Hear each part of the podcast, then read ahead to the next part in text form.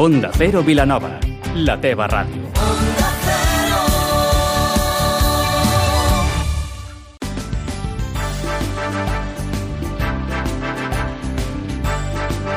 Más de uno Vilanova amb Bernau Vila.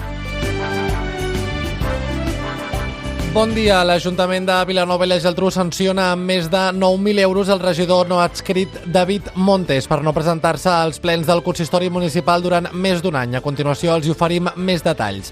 I parlarem amb Marta Rovira, cap de Serveis Socials de l'Ajuntament de Vilanova i la Geltrú, qui ens explicarà en què consisteix el programa d'ajuda a les persones sense llar del municipi, així com els perfils que tenen els afectats. És dimecres 20 de març amb Vicenç Armero al control tècnic. Comencem.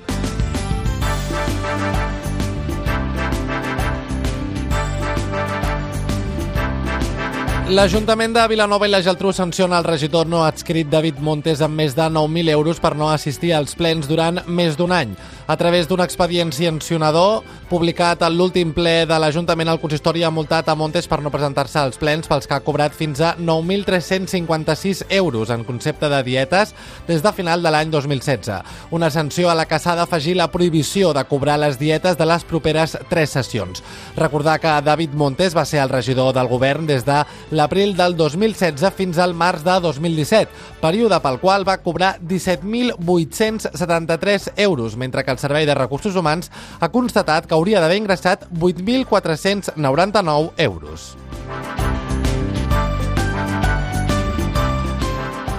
L'organització Iaio Flautes del Garraf convida els candidats electorals a un debat sobre pensions i la situació de la gent gran. Una trobada que Vilanova i la Geltrú es celebrarà el proper dissabte 30 de març a les 11 del matí al Centre Cívic de Sant Joan i amb la que els membres del col·lectiu plantejaran un seguit de preguntes que es centraran en quatre grans àmbits.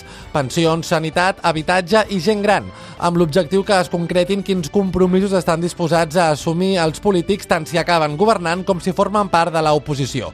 I és que els iaioflautes del Garraf defensen que els polítics tenen la responsabilitat de complir les promeses que anuncien i que també han d'acceptar els retrets de totes les parts de la societat en relació al que han fet i al que no. Sant Pere de Ribes celebra el Dia Mundial de l'Aigua amb una obra de teatre, una representació gratuïta que es durà a terme al centre parroquial del municipi el proper 23 de març a partir de dos quarts d'una del migdia i que portarà per nom els Exploradors de l'Aigua. Una funció amb finalitat pedagògica a càrrec de Som Aigua, un programa incentivat pel Fons Català de Cooperació al Desenvolupament i coproduït per la ONG Enginyeria Sense Fronteres, amb la que es vol reflexionar sobre l'escassetat d'aquest bé tan preuat. I és que en el Dia Mundial de l'Aigua d'enguany gira entorn a aquest tema, el dret a poder accedir a l'aigua potable, perquè des del 2010 l'Organització de les Nacions Unides estableix que el dret a l'aigua potable és un dret humà essencial pel desenvolupament de les persones. I els acabem explicant que demà dijous 21 de març donarà el tret de sortida la nova edició del Festival Internacional de Patchwork de Sitges, un festival d'entrada gratuïta dedicat a l'art d'unir peces petites de tela cosides entre si i que s'allargarà fins al diumenge 24 de març. En aquesta nova edició hi haurà més de 120 expositors i s'esperen més de 25.000 visitants. I és que, segons Imma Ferraró, organitzadora del festival, és la mostra d'art tèxtil més important que es fa a nivell europeu. Aquí es reuneixen totes les novetats que la gent vol presentar al llarg de l'any. Per altra banda, a la mateixa vegada que la fira comercial de cara al públic, també hi ha la fira dels expositors del major, és a dir, importadors, distribuïdors eh, de tota Espanya que venen aquí, doncs, aprofitant les mateixes dies de la fira comercial de cara al públic, doncs és també doncs, fan la seva fira. A més, en aquesta fira hi haurà un gran nombre d'exposicions de la mà d'artistes internacionals com l'americà Ricky Timms o la japonesa Kumiko Frill. I com cada dia a aquesta hora ha arribat el moment de fer una entrevista, avui saludem a l'altre costat del telèfon a Marta Rovira, cap de Serveis Socials a l'Ajuntament de Vilanova i la Geltrú, amb qui parlarem sobre aquest projecte impulsat des de l'associació ATRA per ajudar a les persones que viuen al carrer a Vilanova i la Geltrú. Marta, què tal? Molt bon dia. Hola, bon dia. Marta, per què aposteu per les persones sense llar? Bé, això és una necessitat que venim detectant des de fa molt de temps, diríem, que és un col·lectiu de persones que en nombre aquí a Vilanova és petit, però que requereixen d'una intervenció molt continuada i que difícilment es podia assumir des dels tècnics de serveis socials.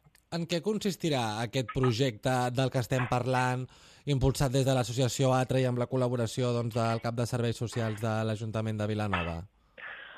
Doncs, bueno, aquí s'ha fet una licitació contractant un equip de professionals format per un integrador social i un educador de carrer, més tot l'operatiu de coordinació que teatre, i que el que pretén és eh, que el seu lloc de treball prioritari sigui precisament al carrer i que puguin entrar en contacte amb aquestes persones que, que no tenen llars o que viuen en infrahabitatges. Perquè la situació sí. d'aquestes persones, perquè ens en puguem fer una idea, Marta, quina és? A veure, eh, quan parlem de persones que viuen al carrer, hi hauria diversos perfils, però nosaltres començarem per les persones que estan vivint en un banc, en un parc, en un caixer, Eh? Aquest, aquesta tipologia de persones són les prioritàries ara en aquests moments. Aquest perfil de persones, habitualment, pues, uh, el que els ha portat a viure en aquestes condicions és un seguit de situacions en la seva història de vida, segurament poc acompanyades de suport uh, familiar, social, etc, que les porta a fer un trencament i que les ha portat a a una situació d'exclusió total, no? que no els hi permet eh, eh, optar per una vivenda. Normalment són persones amb un deterioro important a tots els nivells, sobretot a nivell de salut, a vegades amb consums i a vegades amb dificultats amb la, amb la seva autonomia, diríem, no? i que, bueno, que porten una situació molt, molt cronificada, de llarg recorregut, i en la que costa molt que acceptin la intervenció. Aquest seria el perfil que podem tenir a Vilanova, eh? perquè tenim poques persones en aquesta situació, però les que tenim realment tenen una situació molt, molt cronificada i molt complicada. I de quines edats estem parlant aproximadament? Habitualment acostumen a ser mm, homes d'una mitjana edat, 40, mm, 50... I... Alguna dona també es pot trobar en aquesta situació, però habitualment són homes. I el nombre de persones sense llar, per exemple, aquí ja sigui Vilanova o potser la comarca del Garraf, Marta, a dia d'avui, de, de, de quina quantitat de persones estaríem parlant, aproximadament? A veure, com no teníem el recurs, doncs, clar, no, no propicies la demanda. I com que aquestes persones no acostumen a fer demanda, doncs és difícil eh, dir un número, no? Ara bé, les persones amb les que nosaltres hem entrat en contacte des dels darrers mesos, diríem, també per eh, donar pes a aquest projecte, serien unes cinc persones, diríem. Però això és fluctuant, perquè a, a vegades podem, amb aquest servei podrem detectar persones que desconeixem i a vegades també hi ha persones de pas. Una altra cosa serien persones que viuen en infrahabitatges, que aquest serà el següent pas i que desconeixem bastant eh, aquest, aquest equip de treball el que ens permetrà és fer una foto, i l'objectiu és fer una foto de en quina situació es troba el municipi de Vilanova i poder doncs, donar uns números i, eh, i treballar sobre uns objectius més acords amb la realitat actual. Marta Rovira, cap de Serveis Socials a l'Ajuntament de Vilanova i la Geltrú, moltes gràcies per atendre la nostra trucada i que vagi molt bé el dia. Moltes gràcies a tu. Thank you. I ara és moment per fer un repàs a l'agenda de la setmana. Avui de 7 a 8 del vespre a la llibreria Llorenç Llibres de Vilanova i la Geltrú es farà la presentació del llibre Ernest Lluc, biografia d'un intel·lectual agitador. Una presentació a càrrec del periodista i escriptor Francesc Marc Álvaro i amb la presència de l'autor Joan Escolies, que ha estat guardonat amb el 17è Premi Casiel de Biografies i Memòries. Fins aquí les notícies del Garraf i Penedès. Poden continuar informats cada hora a la sintonia d'Onda Cero. Mentrestant, que tinguin un molt bon dia.